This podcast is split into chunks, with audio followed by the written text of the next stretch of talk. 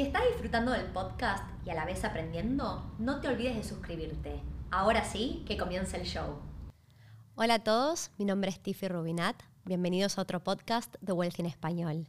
Hoy voy a estar hablando o cubriendo cinco estrategias de inversión inmobiliaria que yo he considerado personalmente y me gustaría explorar. Algunas ya las he hecho en, mi propio portafolio y he comprado ese tipo de inmueble y, voy a estar repasando qué es lo que ya he hecho y otras que he considerado y todavía no, no se me dio la oportunidad. Vamos a pasar a la estrategia número uno, que sería comprar tierra y construir. Esto es algo que estoy haciendo en este momento. Hace relativamente poco compré la tierra en un lugar en Melbourne y particularmente dentro de esta estrategia algo que a mí me gusta mucho es considerar todo lo que son barrios planificados y que traen comunidades y amenities. Creo que es el futuro, las comunidades son el futuro, que a lo largo del mundo vienen performando muy bien este tipo de inmuebles. Entiendo que en países donde hay mayor inseguridad, además de ser barrios planificados, suelen ser cerrados con seguridad.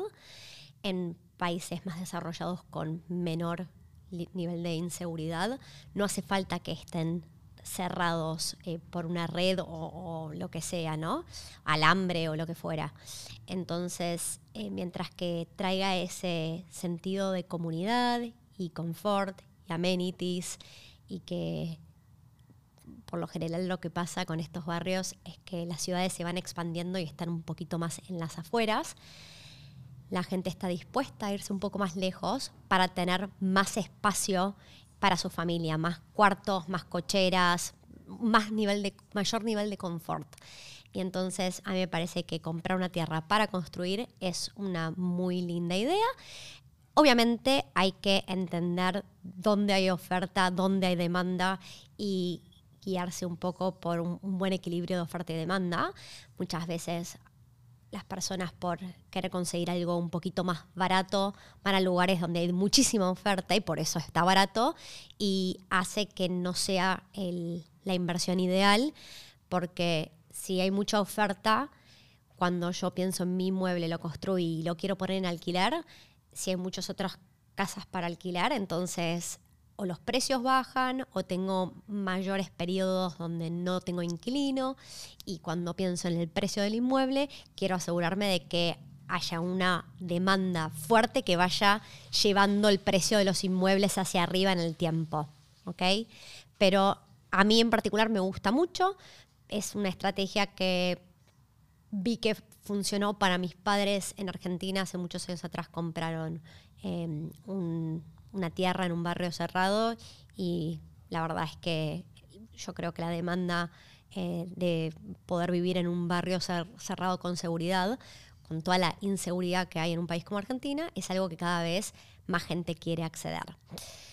En Australia lo mismo. Eh, a, mí, donde estoy comprando, efectivamente pienso que va a haber buena demanda, si no, no estaría comprando ahí. Ahora voy a pasar a la estrategia número dos, que es comprar de pozo. Y cuando hablo de pozo, por lo general, no siempre, pero por lo general me voy a referir a edificios, departamentos. Una de las de los factores principales a la, hora, a la hora de comprar de pozo es asegurarnos de estar comprando al precio de hoy y nunca pagar lo que pensamos que va a valer en el futuro al momento de completarse. ¿ok? Yo quiero asegurarme que estoy pagando el precio de hoy. Em, si voy a comprar un departamento, a mí me parece una linda estrategia. No he comprado departamentos todavía, pero me parece una muy buena opción cuando estoy diversificando mi portafolio y quiero algo un poco más cerca a la ciudad.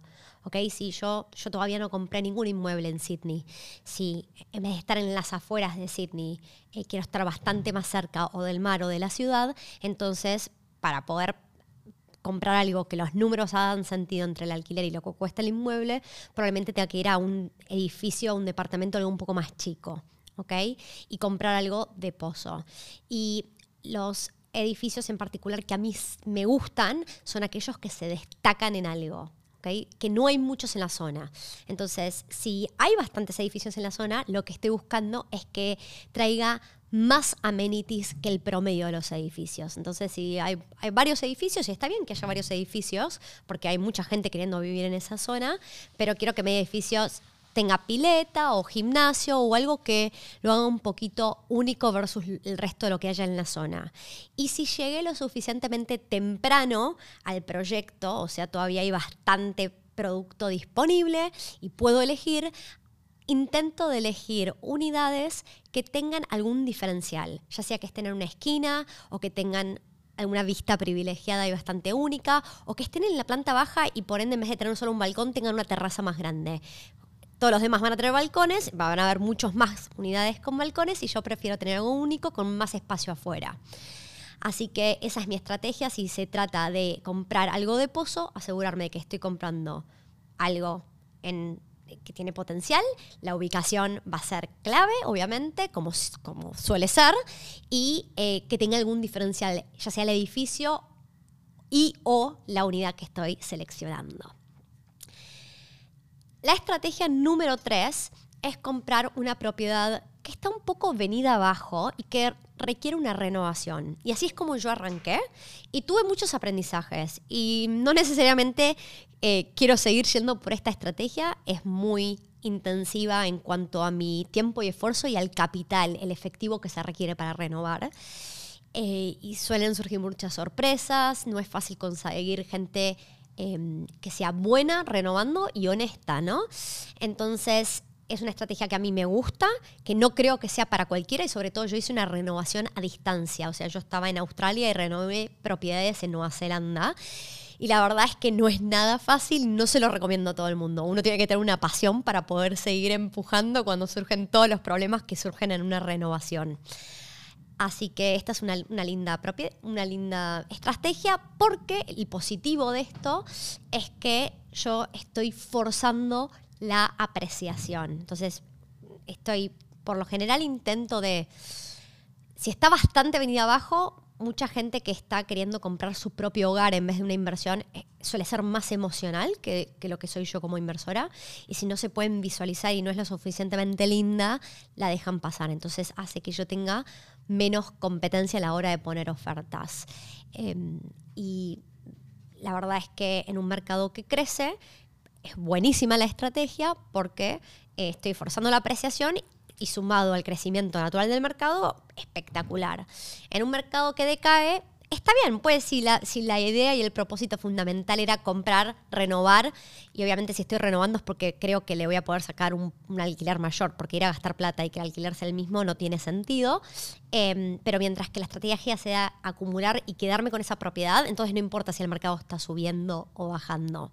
Mientras que hay gente que lo hace, en inglés lo llaman un flip, cuando compra, renueva y vende.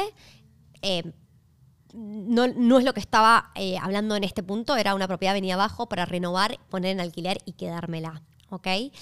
Ahora, cuando vamos a la estrategia número 4, que es una estrategia que yo llamo eh, desarrollar y me parece un poco más avanzada, ahí es donde es probable que se pueda llegar a involucrar el elemento de compro y estoy haciendo una obra un poco mayor y puede que tenga que salir a vender para recuperar esa plata, porque la inversión ya es más grande. Entonces, la estrategia número cuatro la voy a llamar desarrollar y puede ser comprar, renovar y vender como un flip.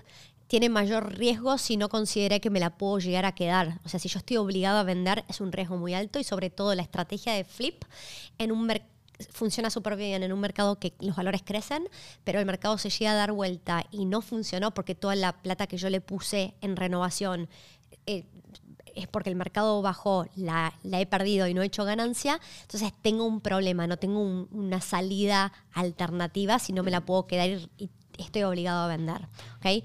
Pero también una, un desarrollo podría ser comprar una casa que estoy dispuesto a tirar abajo y la voy a tirar abajo porque obviamente voy a construir algo de mayor valor arriba. Acá se usa mucho por ahí los terrenos grandes, ya sea una casa o dos casas uno al lado de la otra, donde si habían, eran terrenos grandes y habían casas viejas. Por ahí una persona la compra y desarrolla lo que se llama cuatro casas adosadas, en inglés townhouses. Entonces, yo estoy, estoy pidiendo una deuda bastante grande, es, es lo que yo llamo eh, alto riesgo, alta ganancia. Y en ese caso es muy probable que yo no me pueda quedar con las cuatro casas adosadas porque tengo que ir a repagar parte de mi deuda. Y en, ese momento es cuando por ahí decido quedarme, no sé, invento, con dos y vender dos. Entonces con las dos que vendí cubrí mi deuda y por ahí tengo plata para salir a hacer algo más y me quedo con dos que me siguen dando, eh, aumentan mi portafolio y me dan plata todos los meses. ¿Ok? Pero por favor, si nunca invirtieron, no arranquen de cero yendo a desarrollar, requieren de experiencia y práctica, ir ganando conocimientos de a poco para después meterse en algo que es bastante más riesgoso. Por último, la estrategia número 5 sería el crowdfunding. Hace relativamente poco, no sé cuántos episodios atrás, hice un video acerca de lo que es el crowdfunding inmobiliario lo que tiene de bueno el crowdfunding inmobiliario es que para todas aquellas personas que estén escuchando este podcast o mirándolo eh, en video, si no tienen plata suficiente para un depósito o tienen plata suficiente para un depósito, pero los bancos no les prestan plata, no se pueden endeudar por cualquiera sea el motivo, entonces en el crowdfunding yo eh, no accedo a deuda y compro un porcentaje de un inmueble. Eso hace que eh, mi riesgo se diversifique y que pueda entrar con una menor cantidad de plata. Es lo bueno y lo malo. Hay mucha gente que no le gusta la deuda y entonces esta es una opción excelente que va a medida con esas personas. A mí, Tiffy, yo siempre digo que a mí la deuda buena me gusta mucho, me gusta poder apalancarme para llegar más lejos. Hay varios episodios donde hablo de este tema y por ende a mí el crowdfunding inmobiliario me gusta y lo considero, lo considero para el futuro donde ya un buen portafolio sólido mío de mis propios inmuebles y quiero seguir diversificando mi riesgo. Em, en esta instancia donde estoy parada, como a mí el apalancamiento sé que me va a llevar mucho más lejos en mi camino hacia la independencia financiera, me estoy absteniendo del crowdfunding, pero realmente es una estrategia que me gusta mucho y que también considero. Y siempre se la recomiendo a aquellos amigos o conocidos que me dicen no tengo suficiente plata para empezar. Así que en este caso en particular del crowdfunding inmobiliario, en Wealthy acabamos de cerrar un acuerdo con una empresa que hace crowdfunding acá en Australia y si les interesa eh, tener más información siempre nos pueden escribir, toda la información para contactarme está en la descripción. Y estas son las cinco estrategias, las vamos a repasar. La, primera que cubrí fue comprar tierra y construir. La segunda es eh, comprar algo de pozo a valor de hoy, que se complete en el futuro. Y quiero que sea algo un poquito único dentro de los elementos que hay de pozo, ya sea porque el edificio trae em, amenities que se diferencian del promedio del mercado o mi unidad es bastante única. Em, la tercera estrategia era comprar una propiedad venida abajo y renovar. La cuarta es desarrollar, que puedo, puede que salga a construir o algo que ya existe lo renueve y lo salga a vender. Y por último, lo que es el crowdfunding inmobiliario. Espero que esto les dé ideas que puedan considerar para su, próxima inversión. Eh, somos todos distintos, lo que me funciona a mí no tiene por qué funcionarles a ustedes, pero eh, este era simplemente un pantallazo de opciones que yo he, hecho o considerado personalmente. Hasta la próxima y que tengan un lindo día, una linda tarde.